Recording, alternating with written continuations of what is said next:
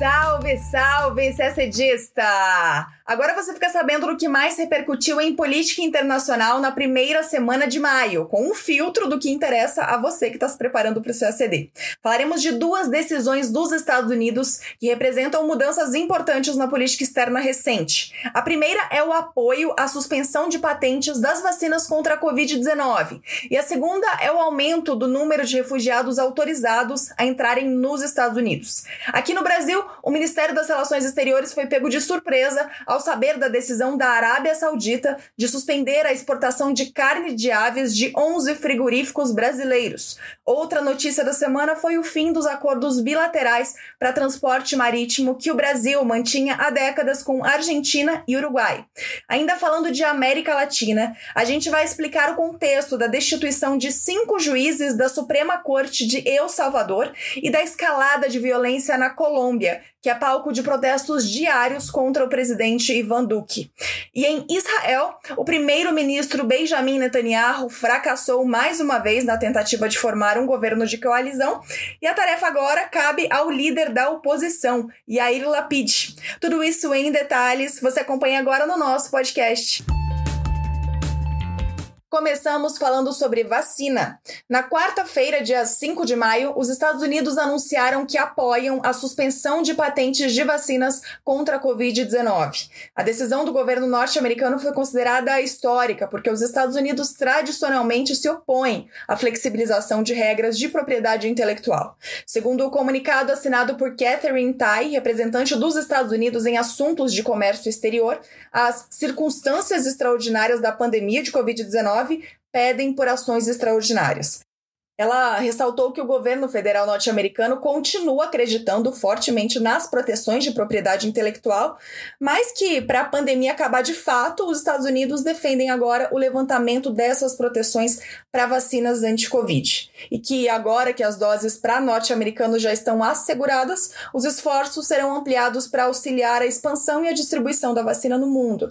Segundo o TAI, os Estados Unidos vão participar ativamente de negociações sobre o assunto na organização Organização Mundial do Comércio, a OMC, que lida com questões de propriedade intelectual e industrial no mundo.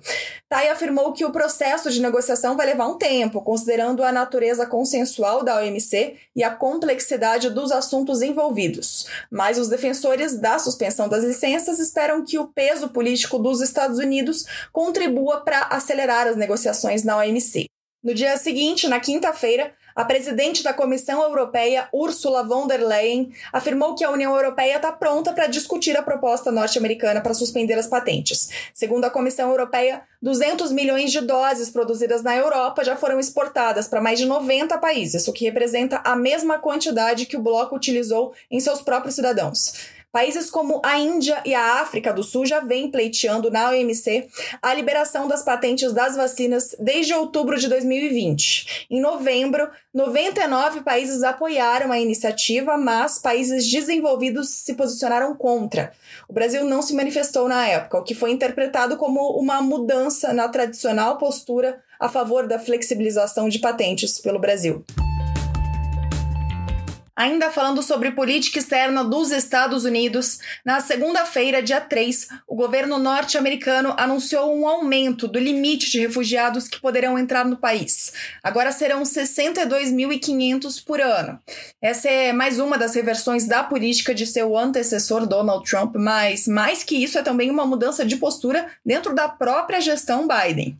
Em abril, a Casa Branca tinha assinado uma ordem executiva mantendo a cota de 15 mil refugiados estabelecida pelo governo de Trump, o número mais baixo desde a criação do programa para refugiados no país, em 1980. O presidente Joe Biden explicou por meio de um comunicado que a ordem executiva assinada no mês passado era apenas para ajustar a alocação de admissões, ou seja, para ampliar a lista de países elegíveis para o pedido de refúgio. A administração de Trump havia dado prioridade aos pedidos de refúgio feitos por iraquianos que trabalharam para os militares dos Estados Unidos, principalmente cristãos que enfrentam perseguição religiosa. Já o plano de Biden deve distribuir as vagas da seguinte forma: 22 mil para a África, 6 mil para o leste asiático, 4 mil para a Europa e para a Ásia Central, 5 mil para a América Latina e Caribe, 13 mil para o Oriente e o Sul da Ásia e 12.500 para os mais grupos. O ex-presidente Barack Obama, ao deixar a Casa Branca, estipulou que até 110 mil pessoas poderiam ser acolhidas nessa modalidade de refúgio em 2017. Mas nos anos seguintes, Trump foi reduzindo o número como parte de sua agenda anti-imigração. Joe Biden disse que os Estados Unidos não devem ser capazes de receber os 62.500 refugiados até o fim do atual ano fiscal, em 30 de setembro, e que o processo deve demorar um pouco, mas que o governo está trabalhando rapidamente para desfazer o que ele chamou de estragos dos últimos anos a Arábia Saudita suspendeu a autorização de exportação de carne de aves de 11 frigoríficos brasileiros. Ou seja, todos esses frigoríficos que podiam exportar frango para a Arábia Saudita, um importante mercado, agora não podem mais. O Ministério das Relações Exteriores aqui do Brasil publicou nota na quinta-feira afirmando que recebeu com surpresa a decisão e que não houve contato prévio das autoridades sauditas e nem apresentação de motivações ou justificativas. Segundo a nota, nota, todos os requisitos sanitários estabelecidos por mercados de destino são integralmente cumpridos. O Itamaraty informou que vai tentar, por vias bilaterais e multilaterais, chegar a um acordo com a Arábia Saudita e que, caso se comprove a interposição de barreira indevida ao comércio, o Brasil poderá levar o caso à OMC. Ainda falando de Brasil, o governo brasileiro decidiu não renovar os acordos bilaterais para transporte marítimo que mantém há décadas com Argentina e Uruguai. Entre outras coisas, os pactos determinavam que a movimentação de mercadorias entre portos dos países signatários deve ser feita de preferência em navios registrados em uma destas nações. O acordo assinado com a Argentina está em vigor desde 1985 e com o Uruguai desde 1976. O Ministério da Economia afirmou que o cancelamento dos tratados irá reduzir os custos de transporte e ampliar a competitividade no setor. O Ministério disse que constatou uma reserva de mercado, uma imposição de barreira geográfica que restringe a competição entre as empresas, limitando a capacidade dos usuários escolherem seus fornecedores, além de outros efeitos que acabam por onerar o frete. O governo disse também que se baseou nos princípios e ordenamentos da Organização para a Cooperação e Desenvolvimento Econômico, a OCDE. Isso porque tanto o Brasil quanto a Argentina pleiteiam uma vaga na organização. E caso um dos dois consiga a vaga, o acordo não poderá ser mais mantido. Por isso, segundo o Ministério da Economia, é preciso olhar para a OCDE para deixar o ordenamento jurídico brasileiro mais perto do que a organização determina. A decisão brasileira já foi notificada às autoridades dos dois países. Continuamos falando de América Latina. No último sábado, dia 1 de maio, a nova Assembleia Legislativa de El Salvador, que agora tem maioria governista, aprovou a destituição de cinco juízes da Câmara Constitucional do Supremo Tribunal de Justiça, que é a Suprema Corte do país. Todos os magistrados afastados tomaram decisões recentes que desagradaram o presidente de El Salvador, Naib Bukele. Além deles, o procurador-geral também foi removido do cargo. Os parlamentares justificaram a decisão, afirmando que os juízes violaram a Constituição ao tomarem decisões contra medidas que o presidente tentou adotar durante a pandemia, como o estado de emergência no país. Quanto ao procurador-geral, o motivo alegado é que ele teria ligações com o partido direitista Arena, opositor ao governo. Poucas horas depois, a mesma Câmara Constitucional destituída emitiu declaração de inconstitucionalidade da determinação legislativa, o que não impediu os parlamentares de votarem em plenário para escolher cinco novos juízes. A Câmara Constitucional é uma das quatro que compõem a Suprema Corte e é responsável por julgar ações de inconstitucionalidade, habeas corpus e casos em que há controvérsias entre o Legislativo e o Executivo. Os magistrados removidos tinham sido escolhidos pelo parlamento anterior de maioria opositora.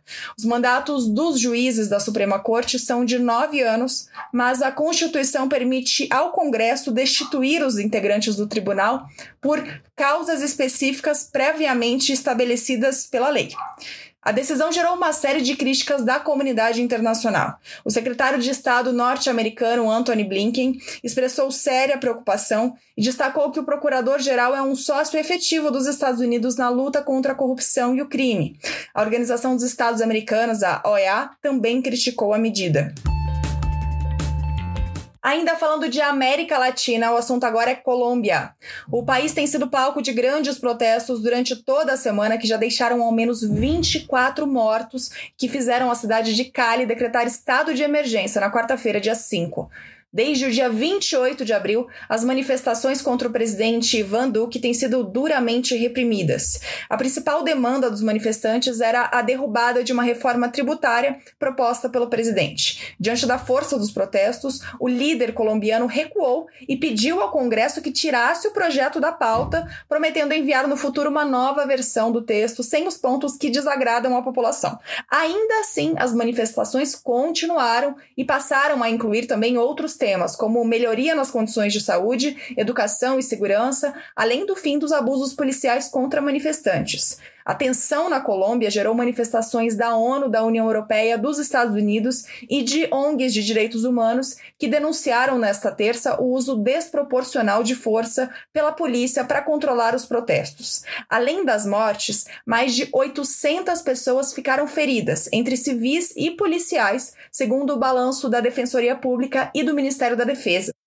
Em resposta às críticas, o presidente Ivan Duque defendeu a ação dos policiais e pediu aos colombianos que rejeitem a violência. O governo afirma que 550 pessoas foram detidas por participarem de saques e de atos de vandalismo. Ivan Duque vem afirmando que grupos ligados ao narcotráfico seriam os responsáveis pela violência nas manifestações. Ele até prometeu recompensas para quem denunciar os atos de vandalismo. Apesar do discurso duro, Duque também disse que vai abrir um canal de diálogo com a sociedade civil para buscar um consenso que ponha fim à crise.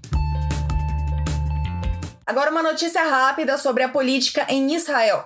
Diante de mais um fracasso do primeiro-ministro Benjamin Netanyahu em formar um governo de coalizão, o presidente de Israel, Reuven Rivlin, encarregou o chefe da oposição de formar um governo. O nome dele é Yair Lapid.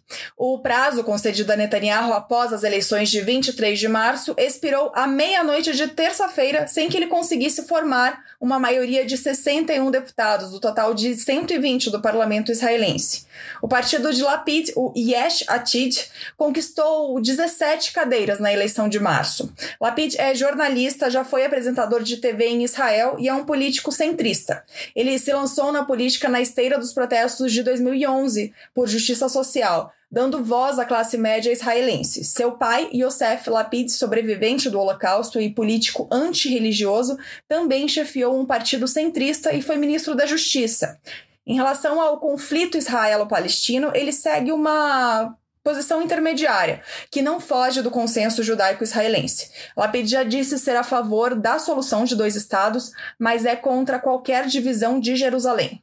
Se Lapid conseguir as 61 cadeiras do parlamento, será o fim do período de Benjamin Netanyahu, que está há mais de 12 anos no poder. Se ele não conseguir, poderá haver uma nova eleição, que seria a quinta em pouco mais de um ano. E a gente termina o nosso podcast por aqui uma ótima semana, bons estudos e até sexta-feira que vem.